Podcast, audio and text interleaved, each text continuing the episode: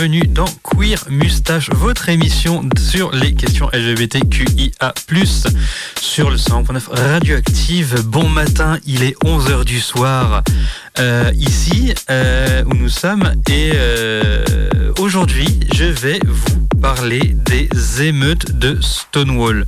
Et je pense que je vais être mieux entendu si je baisse mon cartoucheur aussi. Ça va être pratique.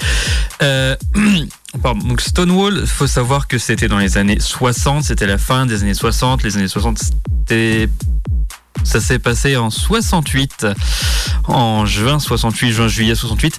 Et euh, on va commencer par la situation euh, au moment des émeutes, euh, de, avant en fait les émeutes, parce que les, parce que ce sont 4 à 4 ou 5 nuits d'émeutes de mémoire euh, qui se sont déroulées.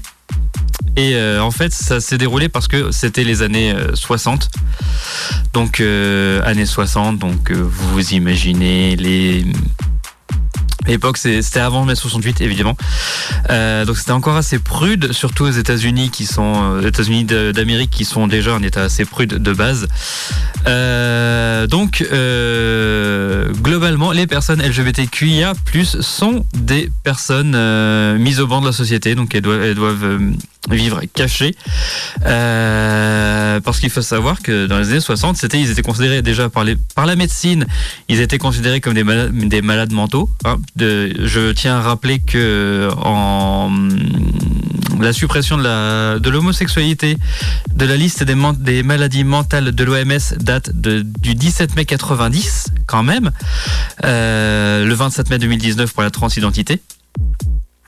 Donc du coup, le LGBTQIA+ était considéré comme des malades mentaux par le milieu médical, comme des personnes immorales euh, venant par les autorités religieuses, donc euh, l'Église, euh, tout ça, bon, en même temps venant de moi, je, je ne, je n'en attends rien des autorités religieuses. Euh, inemployable pour le gouvernement.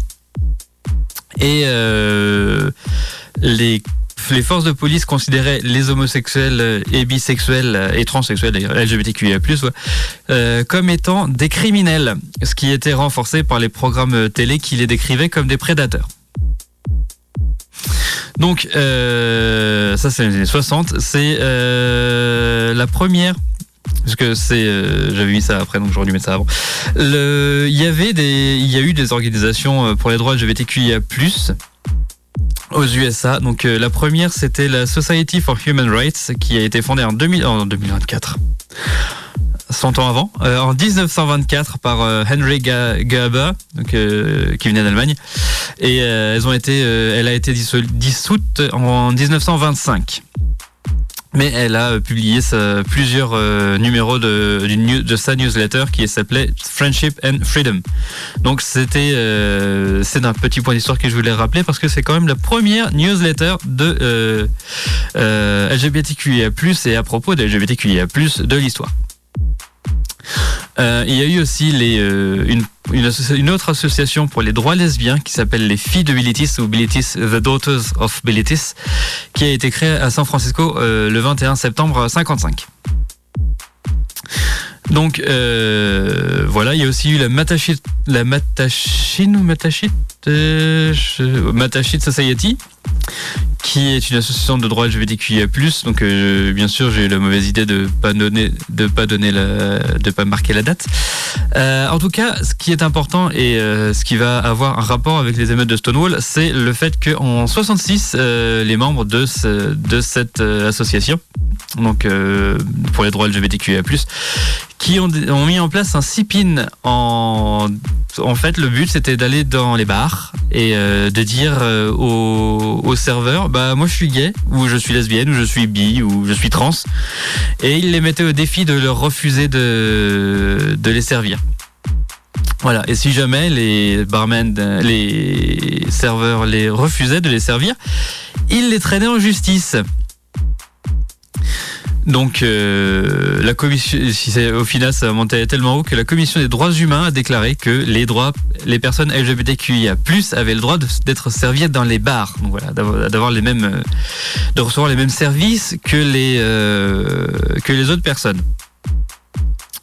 Chose qu'on pourrait faire, euh, un rappel qu'on pourrait donner aux USA hein, dans certains États où ils cherchent à supprimer justement la fourniture de services aux personnes LGBTQIA+. Et là donc du coup là, c'était l'inverse. Donc du coup, euh, vu que les personnes LGBTQIA+ étaient euh, étaient mises au banc de la société, bah il y a des gens qui se sont dit, hein, oh il y a du profit à se faire là-dedans c'est la mafia, euh, qui a du profit à se faire là-dedans et euh, du coup donc il y a une famille, une famille, la famille Genovese apparemment, qui a qui contrôlait la euh, plus grande partie des bars LGBT qui a plus de, de Greenwich Village donc à New York. Parce que oui, les, les gens se retrouvaient, les LGBTQ allaient plus vers New York. Et euh, la ville de New York considérait que les LGBTQ+, c'était une menace. Ce qui est complètement con, euh, en regardant le rétroviseur, on dit ça, c'est complètement con, mais il le faisait et euh, du, coup, il voyait les LGBTQIA+ comme une menace. Alors, on ne sait pas si c'était parce que les gens allaient, les LGBTQIA+ allaient vers New York, parce que c'est une grande ville, donc du coup, il y a plus de probabilité de rencontrer des personnes de, de, de, des semblables ou c'est pour, euh, décourager euh, d'autres personnes de venir. Donc en tout cas, ça, n'a rien fait. Et euh, du coup, la mafia a acheté en 66 le Stonewall Inn, qui était un restaurant entre guillemets hétéro. Enfin, décrit comme étant hétéro. Et donc du coup, vu que c'est la mafia, ils l'ont rénové en coupant sur les coups autant que possible, et ils l'ont rouvert en tant que bar. Alors, à la base, c'était vu comme un bottle bar. Donc, le, concept de bottle bar, qu'est-ce que c'est? C'est un bar où euh, on ramène ce qu'on va boire. Donc, on va ramener son alcool. Euh, par exemple, moi, je veux ramener, je veux boire du whisky, bah, je ramène mon whisky, quoi. Euh, donc, du coup, ils avaient, la mafia n'avait pas besoin de licence puisque c'est les gens qui ramenaient, puisqu'ils ne vendaient techniquement pas d'alcool. Mais Mais voilà, euh, bien évidemment, c'est la mafia, donc ils ont ils pas fait euh, comme euh, c'était dit sur les papiers.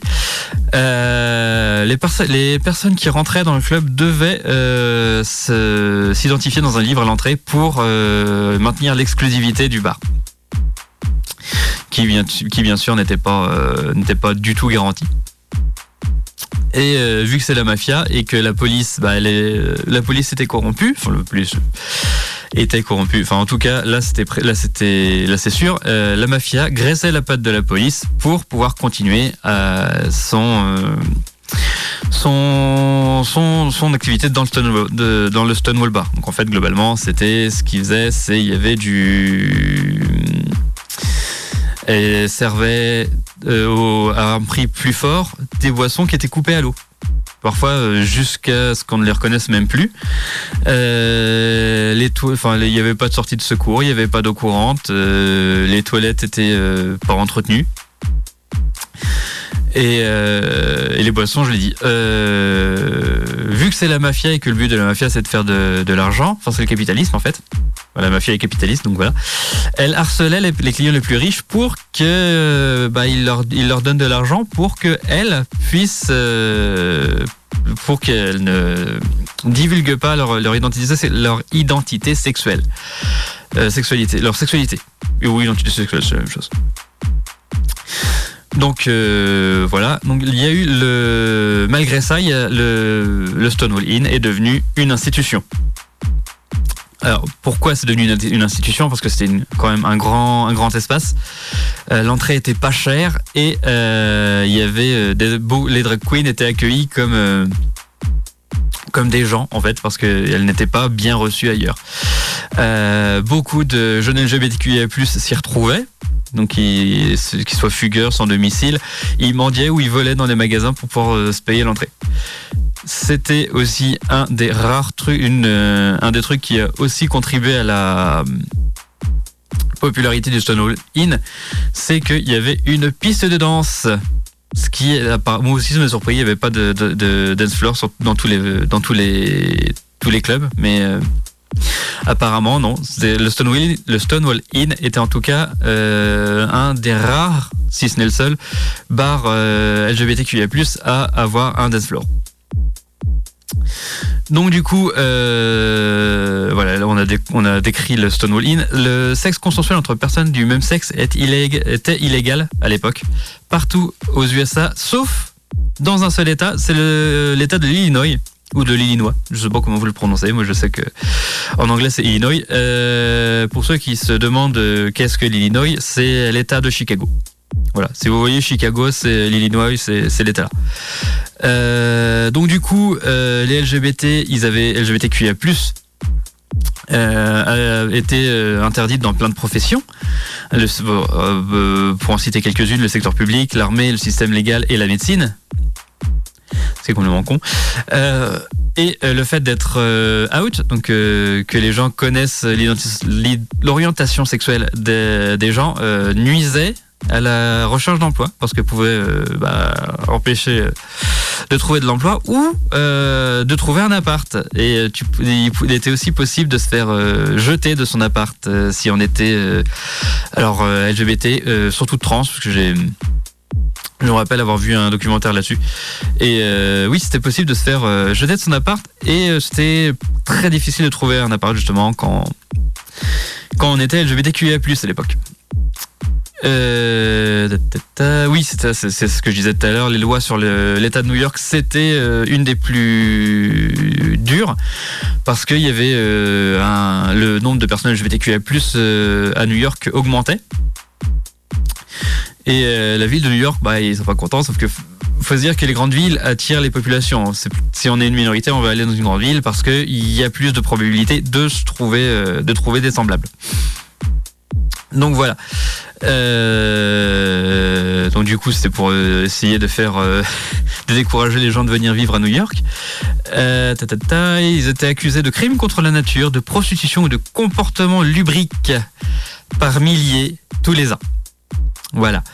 Euh, il y avait la presse aussi qui pouvait outer les gens euh, comme ça, ce qui, cause des pertes d'emploi, voire d'appartements.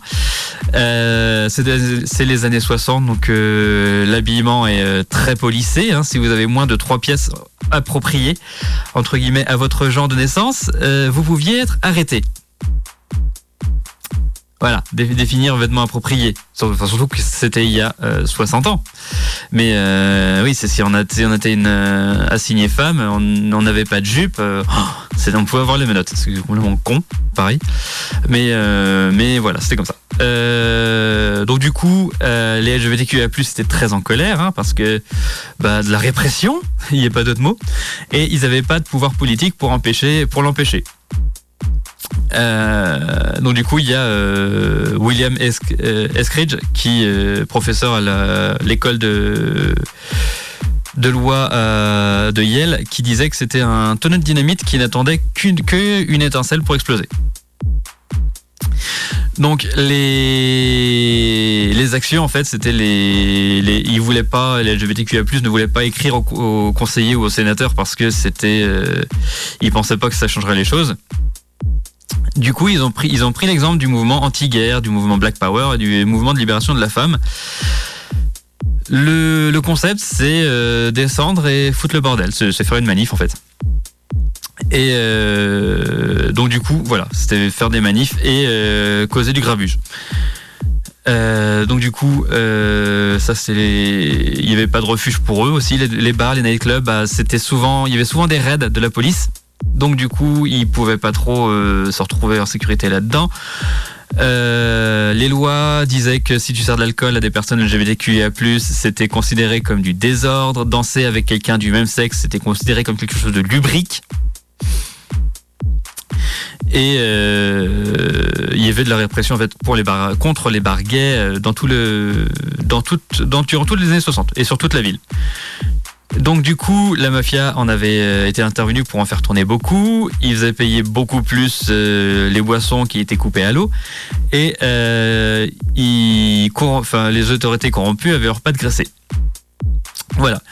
Mais malgré tout ça, le Stonewall Inn était devenu vu comme un sanctuaire qui permettrait de montrer l'affection et l'affection qu'on a pour les personnes qu'on aime et l'expression de soi. Et donc du coup, comme je l'ai dit, il y avait un danseur. Euh, il y avait une, euh, des raids qui se faisaient de plus en plus nombreux en, dans l'été 69 parce que l'élection municipale approchait. Et bien sûr, hein, comme c'est un peu triste à dire, mais comme aujourd'hui, ils disaient plus de sécurité, de sécurité, de la sécurité. Et donc du coup, il y avait plus de plus de raids. Et vu que Stonewall Inn était quand même assez connu, bah, c'était une cible de choix. Euh, Et euh, donc du coup, c'est une, cible de choix. Et euh, le problème, c'est que euh, fin juin 1969, alors je sais pas vous, mais moi personnellement, je considère le début de l'été comme étant le 1er mai. Donc c'est pour ça que fin juin, c'est en fin d'été limite. La police a prévu un raid en fin juin 1969 euh, et va aller au Stonewall Inn. Et justement, on va savoir ce qui va se passer après la pause musicale de pendant ce raid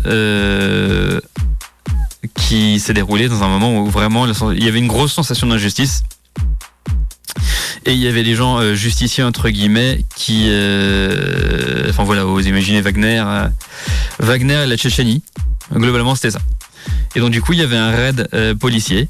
Et bah, on va s'écouter, on va parler justement de, des émeutes de Stonewall Percé après le morceau euh, qu'on va s'écouter tout de suite sur le 100.9 radioactive dans euh, Queer Mustache. On s'écoute le titre The Night de Alien Alien sur le 100.9 radioactive dans Queer Mustache.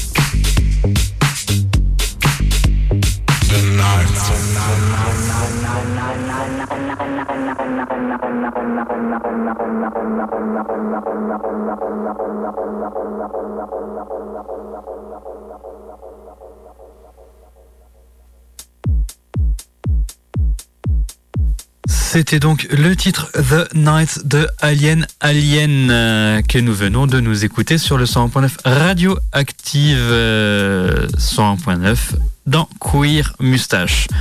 Donc du coup, on a vu la hum, la situation euh, au moment des faits, enfin avant les faits, et ben maintenant on va s'occuper de ce qui s'est passé, euh, les émeutes à proprement parler. Alors les émeutes, c'est euh, c'est plusieurs nuits d'émeutes, hein. ça a duré du 28 juin au 3 juillet, donc ça va faire 8, 9, 10, ça va faire 6 jours, une semaine quasiment. Et le truc, c'est la hum, la police qui arrive du coup le 28 juin dans, le, dans la soirée qui euh, va faire son raid euh, dans Stonewall. Donc du coup, euh, ça a surpris beaucoup de gens parce que le bar n'a pas été, enfin la mafia n'a pas graissé la patte de, la police la fois là. Et donc on ne sait pas si c'est parce que la police a fait un raid, une descente surprise ou une ou c'est la mafia qui n'avait pas payé la police. Donc en tout cas, il y a eu six policiers euh, dont des policiers de la brigade des mœurs euh, qui sont entrés dans le bar et euh, donc du coup ils sont entrés dans le bar et il y avait aussi des policiers qui étaient sous couverture dans le bar. Donc les lumières s'allument, la musique s'arrête et les policiers ordonnent aux gens de partir. en faisant un contrôle d'identité avant de les laisser sortir, parce que sinon c'est pas drôle.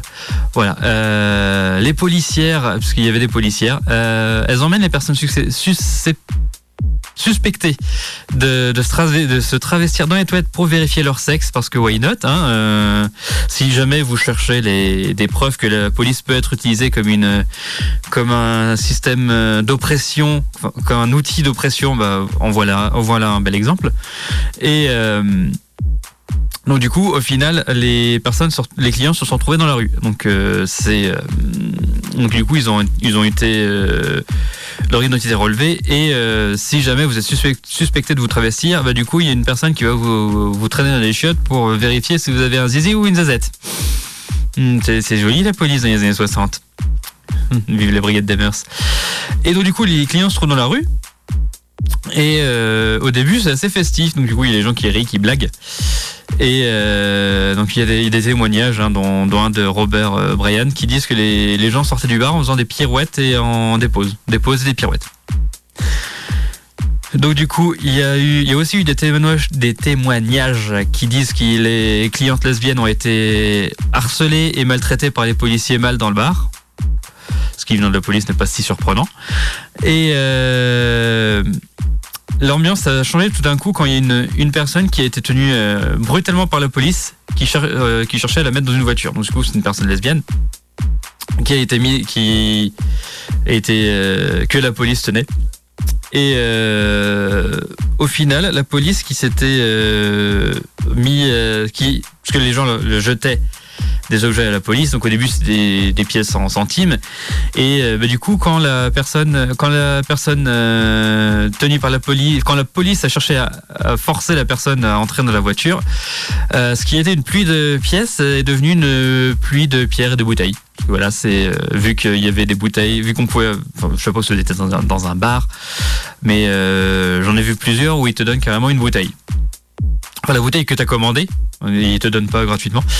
Et euh, du coup, c'est pas si compliqué d'avoir des, des, bouteilles comme projectiles. Et puis, c'est les années 60, fin des années 60, euh, comme ce qui s'est passé à Paris avec mai 68, euh, sous les pavés la plage. Bah, du coup, oui, il y avait des cailloux. Il y avait des cailloux aussi à New York. Alors des pavés, je ne sais pas, mais des cailloux sûrs. Donc du coup, la, police a battu en retraite à l'intérieur et ils ont attrapé des gens pour les mettre et ils se les ont battus. Voilà, ils les ont traînés dedans aussi. Euh, la police a fini par se retrouver piégée dans le bar et euh, ils ont révélé plus tard qu'ils craignaient pour leur vie. Ce qu'il ce ce faut euh, se rappeler, c'est quand vous, quand vous opprimez un groupe de personnes, à un moment, le groupe de personnes, il se, il se révolte. Et donc, du coup, c'est à partir de ce moment-là où les oppresseurs craignent pour leur vie. Ce qui, une bonne façon de ne pas craindre pour sa vie, c'est de ne pas opprimer les gens. Euh, donc du coup, voilà, la police se retrouve coincée dans le bar et euh, et puis du coup, ils sont au nombre, enfin Les policiers sont à peu près une poignée, donc un peu une dizaine, une douzaine, contre une plusieurs centaines de manifestants qui se sont rassemblés à l'extérieur. Donc du coup, vu que euh, une manifestation qui euh, est énervée, enfin de manifestants énervés, bah, du coup ça, ça vous envoie des, des projectiles et pas que des, des pierres et des, des, bouteilles. Il y a une poubelle qui a été euh, balancée contre la fenêtre. Il y a des euh, projectiles enflammés au, avec du, du de l'essence pour briquet. Il y a un parc-mètre qui a été déraciné pour pour, pour être utilisé comme un bélier contre une porte. Euh, contre la porte d'entrée. Donc un bélier, pour ceux qui ne savent pas, parce que euh, ça arrive à tous, euh, ça nous arrive à tous de pas tous savoir surtout. Un bélier, globalement, c'est vous voyez un tronc d'arbre. C'est vous vous renforcez ou vous renforcez une des extrémités du tronc, du tronc d'arbre et euh, vous vous tapez avec euh, la porte que vous cherchez à renforcer euh, avec la partie renforcée. Et donc du coup, vu que les béliers se donnaient des coups de pendant les périodes nuptiales, les béliers se donnent des coups de tête, c'est ce qui a donné le nom à, ustensile. Voilà, donc du coup, ils ont pris un parc-mètre pour, pour défoncer la porte. enfin, pour s'en servir comme bélier contre la porte, en tout cas. Et il y a un, témoignage qui dit c'était un moment complètement irrationnel de passion boosté à l'adrénaline. Un, un esprit de ruche qui et euh, la personne se sentait comme dans un rêve en agissant sans, sans retenue, disant qu'elle aurait jamais donné de coup de pied à un policier si elle avait été toute seule. Ce qui fait sens. Mais l'effet de groupe en fait a fait que euh, bah, les gens se sont lâchés et euh, la vanne avait été la, vanne a été ouverte donc du coup les gens se sont lâchés. C'est tout simple. Donc du coup, ce qu'il ce disait, c'est euh, on a enfin commencé à rendre les coups et c'était palpitant.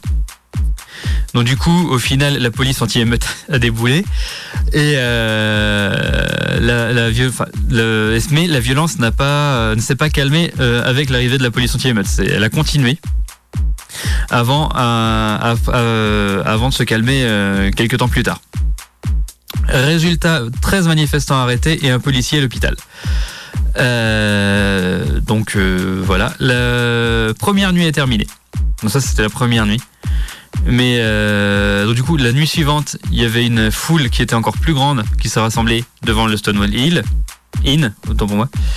Euh, donc du coup, il y a eu plusieurs façons de, de sensibiliser les gens. Il y a eu il y a eu des messages qui ont été écrits sur les murs, écrits sur la mur euh, et, et, le sol à la craie pour se donner rendez-vous au Stonewall Inn.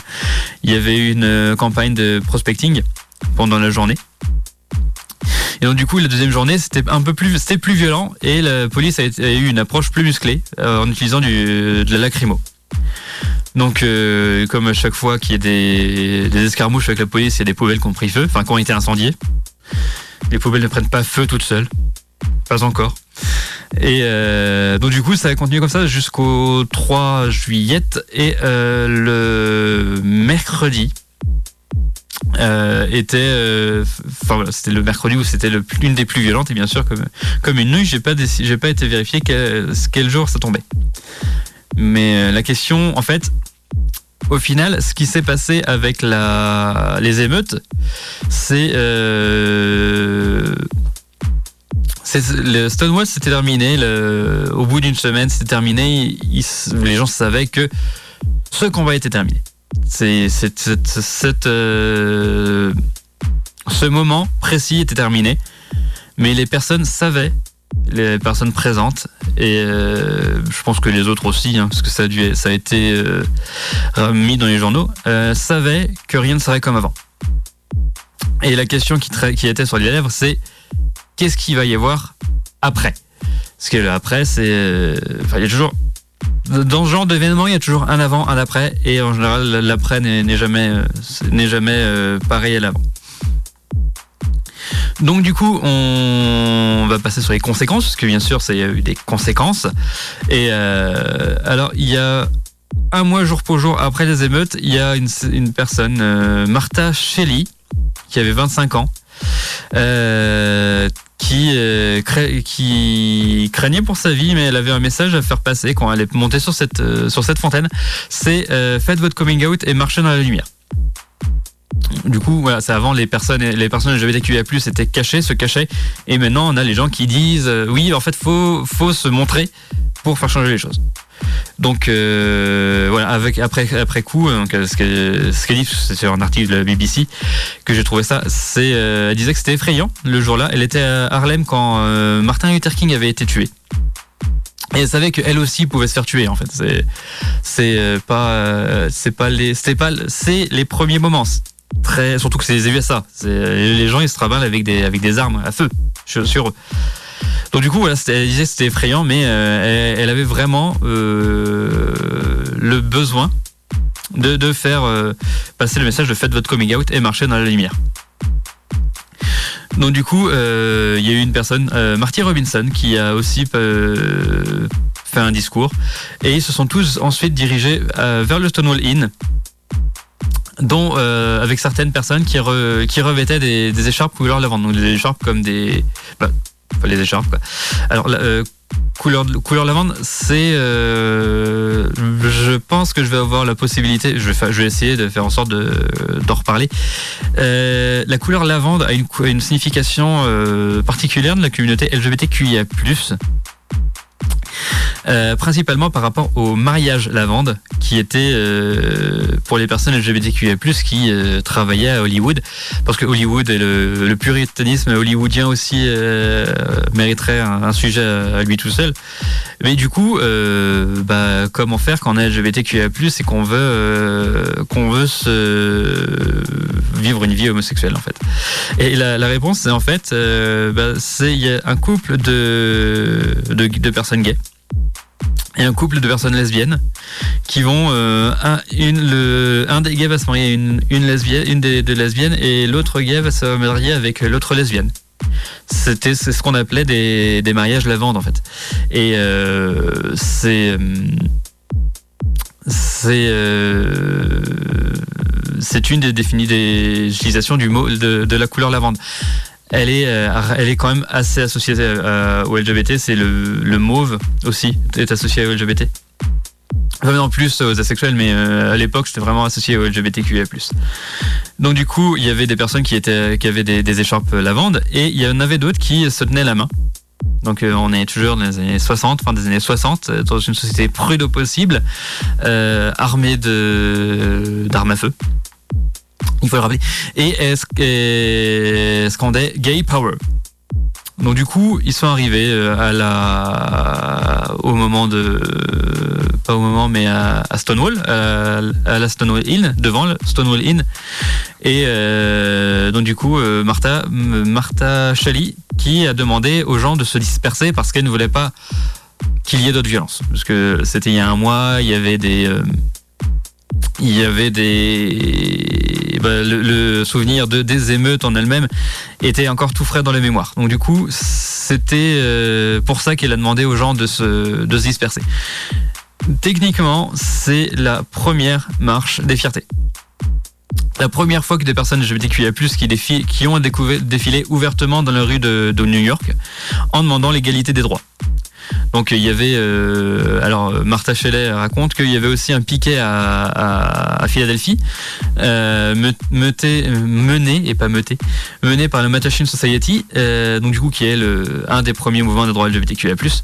Mais c'était quelque chose euh, d'assez calme en fait. C'était des gens qui étaient devant leur, qui qui faisaient, qui tournaient en rond avec des pancartes. Les femmes étaient obligées de porter des robes. Oui parce que si vous avez trois, euh, trois euh, n'avez pas trois vêtements correspondant à votre genre, vous étiez menotté. Vous, pouviez finir en prison. Et oui, donc du coup, les femmes devaient porter des robes, donc euh, l'identité de genre devait correspondre à celle qu'on avait à la naissance. Et les, les, du coup, Martha Shelley raconte que en, marchant en, rond avec nos pancartes, les touristes regardaient comme si on s'était échappé d'un zoo en mangeant leur glace ce qui n'est pas forcément le, plus grand compliment à faire à une euh, à une euh, une démarche pour le droit LGBT. Donc du coup, euh, c'est pour ça que c'est que l'état d'esprit pour la défense des droits LGBTQIA+ a été changé. donc du coup, les, c'est du coup il y a eu une, une différence depuis les entre avant Stonewall, les, les, les activistes cherchaient avant tout à se fondre dans la société sans, sans, sans faire de vagues. Et euh, après les après les émeutes, en fait, ils se sont dit bah ça marche pas d'essayer de, faire de se montrer sympa, ça ne marche pas avec l'establishment, ils nous écoutent pas. Donc du coup ils, ils ont commencé à faire des revendications. Et, euh, et donc voilà, ce qu'ils ont fait avec euh, entre Martha Shelley et euh, ce ont fait entre Martha Shelley et Marty Robinson, même si ça n'a pas eu le même impact que euh, la marche de l'année suivante qui a été considérée comme la première marche des fiertés, c'était, ils ont fait quelque chose qui est encore plus important, c'est ils ont franchi le premier pas vers le, les mouvements des droits LGBTQIA+. Donc voilà. Alors, on va passer maintenant à s'écouter un autre morceau qui s'appelle Stonewall Was a Riot. C'est le titre de Wreckage Dance. On s'écoute ça tout de suite sur le 100.9 radioactive d'un Queer Mustache.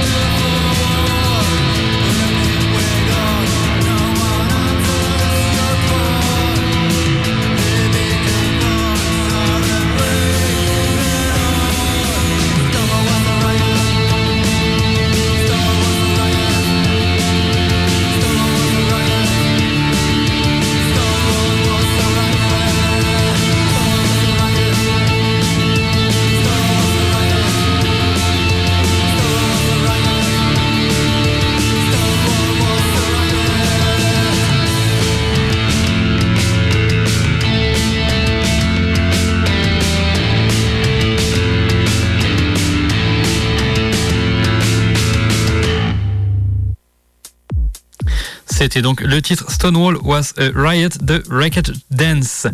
Wreckage Dance qu'on vient de s'écouter sur le 100.9 radioactive euh, dans Queer Mustache. Euh, donc du coup, on est rendu sur le sur la première, euh, techniquement la première marche de fierté, qui n'en a pas le nom, puisque la première, celle qui est considérée comme la première marche de fierté a été déroulée un an plus tard.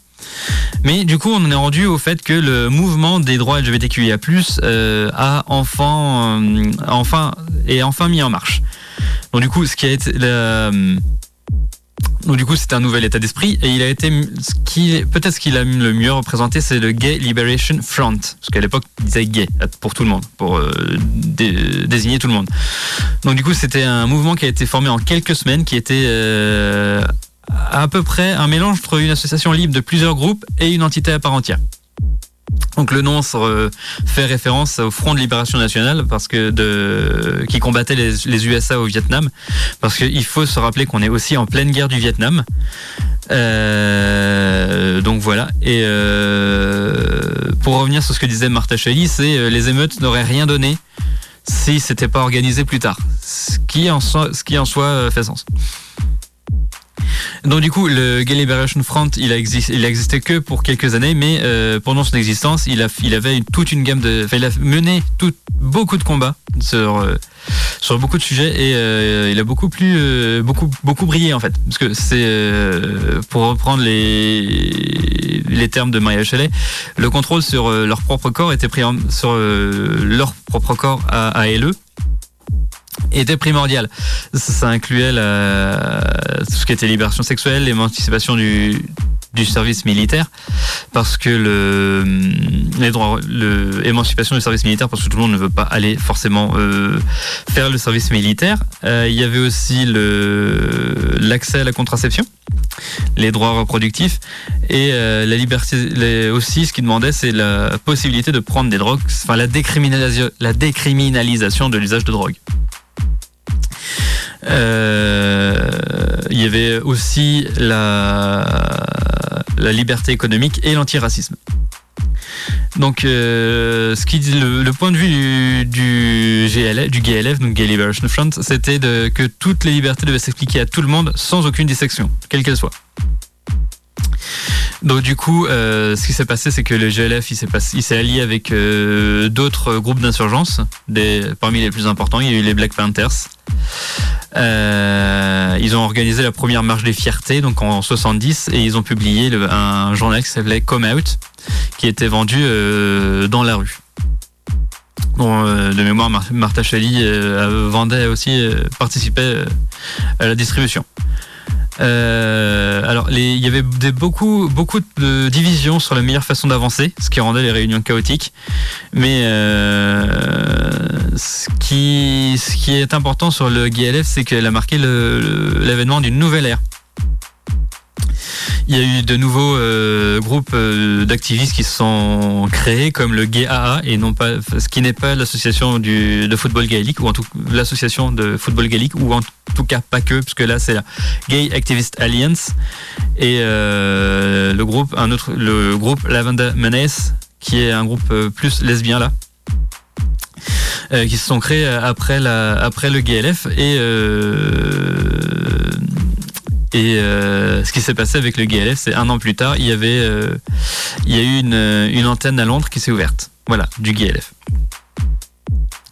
Donc du coup, euh, ce qui s'est passé, c'est la première la première Pride, ça, a débouché justement sur la première Pride, parce que maintenant on, se dit c'est quasiment normal parce qu'il y en a un peu partout dans le monde, mais euh, non, non, c'est vraiment la première Pride, donc c'était des débuts humbles. Euh, la base, c'était une, euh, une marche qui était euh, une marche radicale qui demandait des droits pour tout le monde. Donc du coup, c'est ce qu'ils ont appelé sur coup la, Christopher Street Liberation Day parce que le Stonewall Inn était euh, sur le dans la, Christopher Street et euh, elle a commencé en fait euh, à Greenwich à Greenwich Village et qui remontait jusque sur la 6 avenue vers Central Park sur 51 blocs. J'ai j'ai pas vérifié sur la carte si ça sont vraiment atteint Central Park, mais euh, ils ont quand même fait une bonne, euh, une bonne distance. Et euh, les rapports ont, estimé entre 3 et 15 000 participants. Les participantes. Ce qui, ce qu'ils disent, les, les témoignages, ce qu'ils disent, c'est euh, le plus, ce qui les ont plus fait plaisir, le plus excitant, c'était le nombre de personnes qui les rejoignaient sur le trajet. Le- et le message qu'ils voulaient dire pendant la, la manif, c'était on existe, on est là, on est queer, et il va falloir que vous fassiez avec en fait. Euh, c'était euh, bon pour eux c'est quasiment une révolution à l'époque puisque vraiment années 60 c'est hyper prude fin des années 60 là on est rendu aux années 70 mais c'est prude à ce que le monde à l'époque quand même donc, euh, donc voilà, c'est les, les, ils pensent, ils pensaient pas qu'il y ait euh, qui que ce soit qui marchait pour le droit de, servir dans l'armée ou celui de se marier, mais c'était avant tout pour renverser les, systèmes d'oppression. Donc voilà, c'était donc voilà de retourner l'oppression, ne plus être opprimé. Il y a des personnes qui ont pris, qui craignant qu'il y aurait eu de la violence, ils ont eu, ils ont pris des cours de self-defense. Alors heureusement il n'y en a pas eu, mais euh, quelques temps plus tard, euh, deux ans, deux ans plus tard, Londres a, fait sa première Pride. Donc euh, ça fait 72. donc il y a un témoignage, hein, c'est Emily Broadley, Emily Brody qui qui dit que si c'était ça se serait pas passé à New York en, 70, ça aurait lieu à Londres, euh, ou à, Madrid ou à Mexico. Donc c'était quelque chose qui était, euh, qu'il fallait, euh, qui, qui, devait se passer quoi qu'il arrive. Et ouais, ça ne serait pas passé sur New York, ce serait passé ailleurs. donc aujourd'hui, les, les Pride ont continué, mais c'est plus, c'est plus vraiment une, enfin c'est moins politique, même si ça y est toujours, c'est plus aussi politique qu'à l'époque. C'est aujourd'hui, c'est euh, plus festif une Pride. Hein. Vous allez voir euh, les gens qui dansent, euh, il y a de la musique, il y, y a les marques qui se font du pinkwashing. Vous regardez, on supporte la Pride. Petit truc à regarder vraiment. Faut vraiment que vous regardiez ça. C'est fin mai, pendant toute la, tout le mois de juin et euh, jusque début juillet, mi-juillet. Vous allez regarder toutes les marques. C'est un petit jeu. Faites-le si, vous avez le temps ou si vous y pensez. Vous allez lister toutes les marques qui euh, se mettent en arc-en-ciel euh, pour la période des Pride. C'est assez impressionnant. C'est bien, puisque ça veut dire que nous, du point de vue des marques, les marques elles se disent, nous on veut être bien vus, donc du coup on se dit, on va mettre, on va prendre, on va mettre les couleurs LGBTQIA+ pour leur montrer notre soutien. Et euh, bon, ce qui est décrié comme étant du pinkwashing dans la commu, mais euh, commu LGBTQIA+, mais c'est quand même un truc qui est intéressant parce qu'à euh, l'époque, aucune marque n'aurait fait ça en 70. Aucune marque se dit oh, non, on va pas, on va pas soutenir les droits LGBT, certainement pas. Alors que maintenant, c'est oui, il faut qu'on soutienne les droits LGBT parce que sinon, bah, on est vu comme des, euh, comme des homophobes. Euh, et, donc du coup, c'est un truc qui est quand même euh, assez, assez, euh, assez, intéressant de se rendre compte qu'en 50 ans, le, point de vue des marques sur la question a beaucoup changé. Bon, après, c'est vrai qu'il y, a des personnes, donc justement, Emily Brody qui dit que c'était peut-être plus puissant sans les chars et sans Citibank et American Airlines. Mais même si c'est un signe de progrès, c'est un signe de progrès dans un marché très capitaliste, ouvertement capitaliste. Donc du coup après après cette marche, parce que euh, après cette marche, donc du coup la vitesse du progrès, euh, elle est montée d'un cran, donc c'est de plus en plus vite. C'est euh, dans les années 70, il y a eu les exclusions d'emploi pour les personnes LGBTQIA+, elles ont sauté. Le secteur médical, il a commencé à revoir sa copie sur le fait que, bah, au final, peut-être qu'être LGBTQIA+, c'est pas une maladie mentale. Le Harvey Milk en 77, Harvey Milk euh, est devenu le premier maire euh, ouvertement LGBTQIA+. C'était celui de San Francisco. Euh, deux ans plus tard, à Washington, donc c'est en 79, une marche nationale rassemble 100 000 personnes. Ce qui en a fait le, probablement le plus grand rassemblement LGBTQIA+, de l'histoire à l'époque. Dans les années 60, dans les années 80, les lois anti-sodomie euh, sautent, donc ce qui rend l'homosexualité de fait légale. Pardon.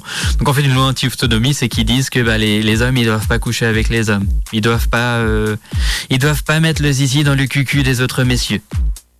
Voilà, c'est ce qui. De notre point de vue, moi, moi je dis ça avec euh, avec un air euh, complètement relativement euh, dédaigneux, mais avec le recul, on se dit mais putain, c'est con. c'est con.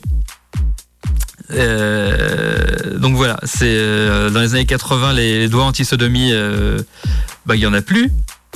et le, droit au le droit pour le mariage, l'accès au mariage pour tous est devenu a été adopté à l'échelle fédérale en 2015.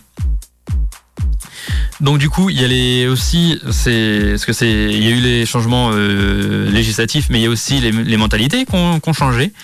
Maintenant, il y a trois quarts des personnes, euh, des personnes euh, états-uniennes donc qui habitent les États-Unis, qui acceptent leurs relations homosexuelles, parce que de toute façon, on leur demande pas le choix, on leur demande pas leur avis. Mais euh, il y a toujours des combats à mener, parce que l'article date de 2019, donc c'est pour ça que c'est marqué en 2019. Euh, ce qui se passe, c'est qu'il euh, y a toujours des États qui peuvent, qui se réservent le droit de licencier les personnes LGBTQIA+. Euh, avec Donald Trump, il y a des, euh, des gens qui... Enfin, Donald Trump a donné le droit aux gens de se... De, à certains fournisseurs de services, donc surtout les boulangeries de mémoire, de refuser de servir des personnes LGBTQIA+ ce qui est complètement stupide. Euh, donc du coup, Donald Trump cherche, cherche euh, et, son administration cherche à ramener le pays en arrière. Mais euh, le fait qu'il y ait la première personne ouvertement gay qui se présente aux élections présidentielles, donc Pete Buttigieg, Buttigieg qui, qui s'était présenté pour les élections de 2020 hein, de mémoire. ça suggère que la direction c'est la même et c'est dans le bon, c'est ça va dans le dans le bon sens parce que ce qui est le plus marquant, ce que l'article a relevé comme étant le, un des signes les plus marquants, c'est que ce qui intéressait les gens euh, à propos de Pete Buttigieg, c'est euh, sa maîtrise du norvégien et euh, le son nom en fait qui ont attiré la, curiosité et sa sexualité c'était bon c'est juste un c'est juste un c'est juste un détail et c'est quelque chose qui est, quand on s'en rend compte, en fait, avant, les gens définissaient les, les personnes LGBT par leur sexualité, leur orientation sexuelle ou leur identité de genre. Et maintenant, bah nous, en fait, on s'en fout. Tiens, c'est marrant. Euh, vous avez vu le, le, candidat à la présidentielle de, de cette année? Il, il, parle hyper bien norvégien. C'est un... Ça, c'est un truc qui est vraiment une bonne, euh, une bonne avancée. Donc euh, voilà. Donc ce qui s'est passé, euh, c'est que alors ce qui va se passer, c'est que bientôt l'émission va se terminer. Donc je vous préviens, euh, maintenant, c'est globalement, avec le, recul, Stonewall a été décrit comme, comme Rosa Parks comme euh, le moment Rosa Parks euh, pour les droits LGBTQIA+. Rosa Parks, je rappelle, c'est une personne noire qui a refusé de laisser sa place à une personne blanche euh, dans un bus en pleine période d'apartheid. Puisque les personnes noires devaient se lever et laisser leur place aux personnes blanches, ce qui paraît complètement stupide. Et donc du coup, ça a eu, vu comme le refus de Rosa Parks euh, de se lever, bah, ça, a lancé le mouvement pour les droits, euh, les droits civils. Stonewall a lancé le mouvement pour les droits LGBTQIA+. Donc du coup maintenant, ce qui se passe, c'est qu'on a des, des prides dans sur tous les continents. On en a en Afrique, euh, on en a en Afrique du Sud, Ouganda, île Maurice, et j'ai vu un, une mention d'un d'une pride de, d'une pride malgache, donc Madagascar. Il y en a en Asie, dans le Timor-Leste, à Hong Kong, en Inde, en Israël, au Japon, au Liban, en Corée du Sud, au Népal, aux Philippines, Singapour, Taïwan, Thaïlande et le Vietnam. Il y en a euh, en Europe, quasiment partout. Donc, enfin, je vous fais euh, très vite. Il y en a aux, aux Amériques. Donc Barbade, Canada, les États-Unis, Mexique, Puerto Rico, qui est un territoire états-unien et pas un État des États-Unis. D'ailleurs, euh, c'est il y a une discussion pour les faire rentrer en même temps que Washington, le DC, DC le Commonwealth de Douglas qui s'appellerait s'il devenait un État. Donc tout cela, Trinité Tobago, l'Argentine, le Brésil, le, au Chili et en Guyana. En Océanie, il y a euh, l'Australie et la Nouvelle-Zélande. En Europe, il y a quasiment tout le monde. Euh, même s'il en manque. Hein, euh, bah, du coup, je vous referai la liste quand euh, on sera sur les Special Pride. Donc vers la, la fin de la la fin de la de l'année. Et par contre, il y a aussi des pays qui sont complètement rétrogrades, à savoir la Russie qui a mis un qui a banni les Pride pendant 100 ans c'est stupide et euh, franchement, c'est euh, en plus d'être stupide, c'est je pense que ça va sauter euh, à la fin de la guerre en Ukraine. Parce que vraiment, c'est les peurs de Poutine qui font ça, qui, qui ont causé ça, la, peur de Poutine avec les droits humains. Sur ce, on va se quitter avec le titre Cameras Rolling de euh, Agnès Obel. Moi, je vous dis à la semaine prochaine, euh, même, jour, même, heure, même jour, même heure, dans Queer Mustache sur le 100.9 Radioactive ou le www.radio-active.com. On se quitte avec Agnès Obel, Cameras Rolling.